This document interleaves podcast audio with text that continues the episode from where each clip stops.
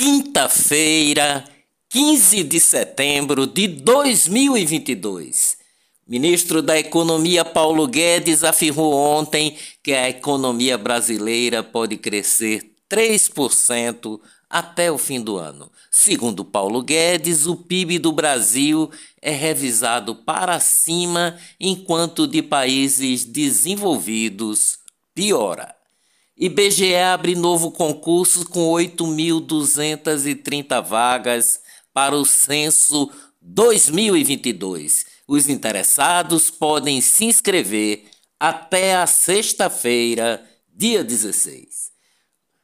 Nordeste do Brasil e Portugal lideram buscas de voos para o ano novo. Recife é o destino de destaque no Nordeste, informa a CNN. Olá, eu sou o jornalista Ivan Maurício e estas são as notícias mais importantes do dia. Tudo o que você precisa saber para ficar bem informado em apenas 10 minutos. Governo de Pernambuco publicou a portaria que permitirá a celebração de acordos extrajudiciais para o ingresso dos candidatos que fizeram o curso de formação de soldado no concurso de 2009, mas estavam com processo na justiça para ingressar na Polícia Militar. Imóveis, carros e aviões apreendidos com traficantes renderam 10 milhões em leilões no mês de agosto, segundo o Ministério da Justiça, o montante foi arrecadado em agosto, mas desde janeiro, os leilões de bem apreendido dos traficantes somam 74 milhões de reais. Guerra, Tribunal Russo torna ilegal o Sindicato de Jornalistas do país. O sindicato é acusado de apoiar agentes estrangeiros e divulgar notícias falsas sobre a guerra na Ucrânia. Economia no Brasil. Após figurar com uma inflação das mais altas do mundo nos últimos meses, o Brasil vai reverter o cenário de alta dos preços antes que outros países. A avaliação foi apresentada em um relatório do banco suíço UBS, de acordo com o um artigo intitulado De Patinho Feio a Cisne, o Brasil tende a voltar à parte inferior do ranking global nos próximos meses. A informação é do portal R7. Economia no mundo. Inflação no Reino Unido cai pela primeira vez em quase um ano. A inflação anual da Argentina chega a 78,5% em agosto, a maior em 30 anos. Finanças no Brasil, o dólar cai para R$ 5,17 com novos dados econômicos nos Estados Unidos. A bolsa de valores voltou a cair ontem.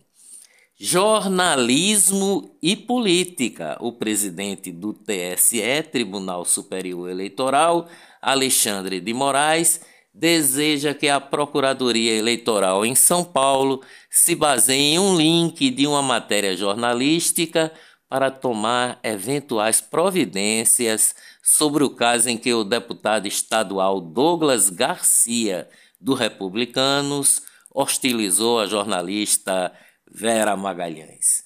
O jornalista Leão Serva, apresentador do debate da TV Cultura e diretor de jornalismo da emissora, foi quem tirou o celular do deputado Douglas Garcia e arremessou longe na noite da terça-feira, quando teve o debate entre os governadores de São Paulo. O site O Antagonista e a revista Cruzoé informaram ontem que o jornalista Mário Sabino deixou o comando editorial das publicações. Fraude em licitações na Hemobras. O Ministério Público Federal de Pernambuco tornou público ontem o nome dos condenados por fraudes em licitações da Hemobras, empresa localizada em Goiânia, na zona da mata de Pernambuco. Jorge Luiz Batista Cavalcante e Marcelo Camílio Pessoa, ambos atuantes na área de engenharia da Hemobras, bem como Cristiana Colseiro de Freitas Cavalcante, representante da Concremate Engenharia e Tecnologia. O superfaturamento está calculado em mais de 12 milhões de reais. Suas Excelências, com 879 cargos de confiança e 103 servidores, a Câmara de Vereadores do Recife é alvo de ação por excessividade de comissionados. O pedido do Ministério Público de Pernambuco é para que a Câmara de Vereadores do Recife mantenha a proporção de 50% de cargos comissionados e 50% de cargos efetivos. Os Supremos da Corte. Ministro Alexandre de Moraes mantém no STF, Supremo Tribunal Federal, investigação de empresários que, segundo ele, apoiaram um golpe de Estado no Brasil. Empresários não têm foro privilegiado para serem investigados pelo STF.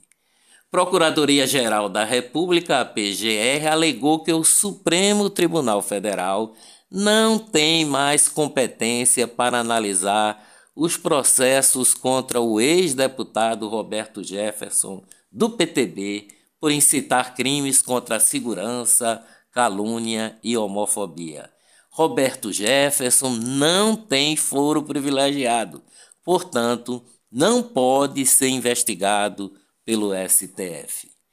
Tribunal de Justiça do Rio Grande do Sul decidiu manter a condenação do ex-deputado Roberto Jefferson por homofobia.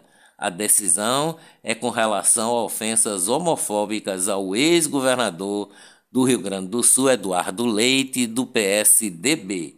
Conforme a determinação, o deputado deve pagar 300 mil reais para o Fundo de Reconstituição dos Bens Lesados.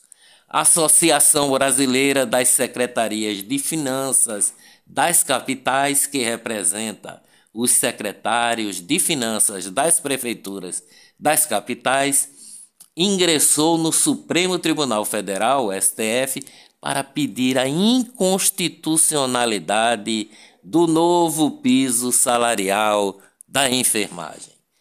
Eleições. O candidato do PSB a governador de Pernambuco, Danilo Cabral, quase não consegue discursar ontem na inauguração do comitê de Lula da Fonte, candidato a deputado federal pelo PP.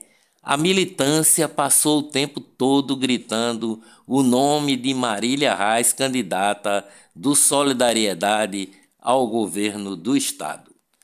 Simone Tebet visita a ACD, Associação de Assistência à Criança Deficiente. Em agenda no Recife, a candidata da à presidência da República também conheceu o Porto Digital. Tebet chamou a campanha do voto útil de Lula de desrespeito. Ciro Gomes reage contra o voto útil e diz que o PT faz, abre aspas, terrorismo e fascismo de esquerda. Partido dos Trabalhadores, o do ex-presidente Luiz Inácio Lula da Silva ajuizou ontem uma ação no Tribunal Superior Eleitoral contra os algoritmos do YouTube, com a acusação que o, o YouTube está supostamente favorecendo vídeos da Jovem Pan News. Por unanimidade, o TSE, Tribunal Superior Eleitoral, proibiu a propaganda eleitoral com Michele Bolsonaro. Uma outra inserção também foi bloqueada pelo fato da primeira-dama aparecer por mais de 25% do tempo permitido pela lei eleitoral. Ministra do TSE, Maria Cláudia Buchianeri, nega direito de resposta a Alckmin por falas antigas contra Lula. O vídeo eleitoral da campanha de Bolsonaro mostra uma declaração de 2017 do ex-governador Alckmin, aquela do criminoso que está querendo voltar à cena do crime. Lula pediu ontem votos de indecisos na sede do movimento dos trabalhadores rurais sem terra em São Paulo.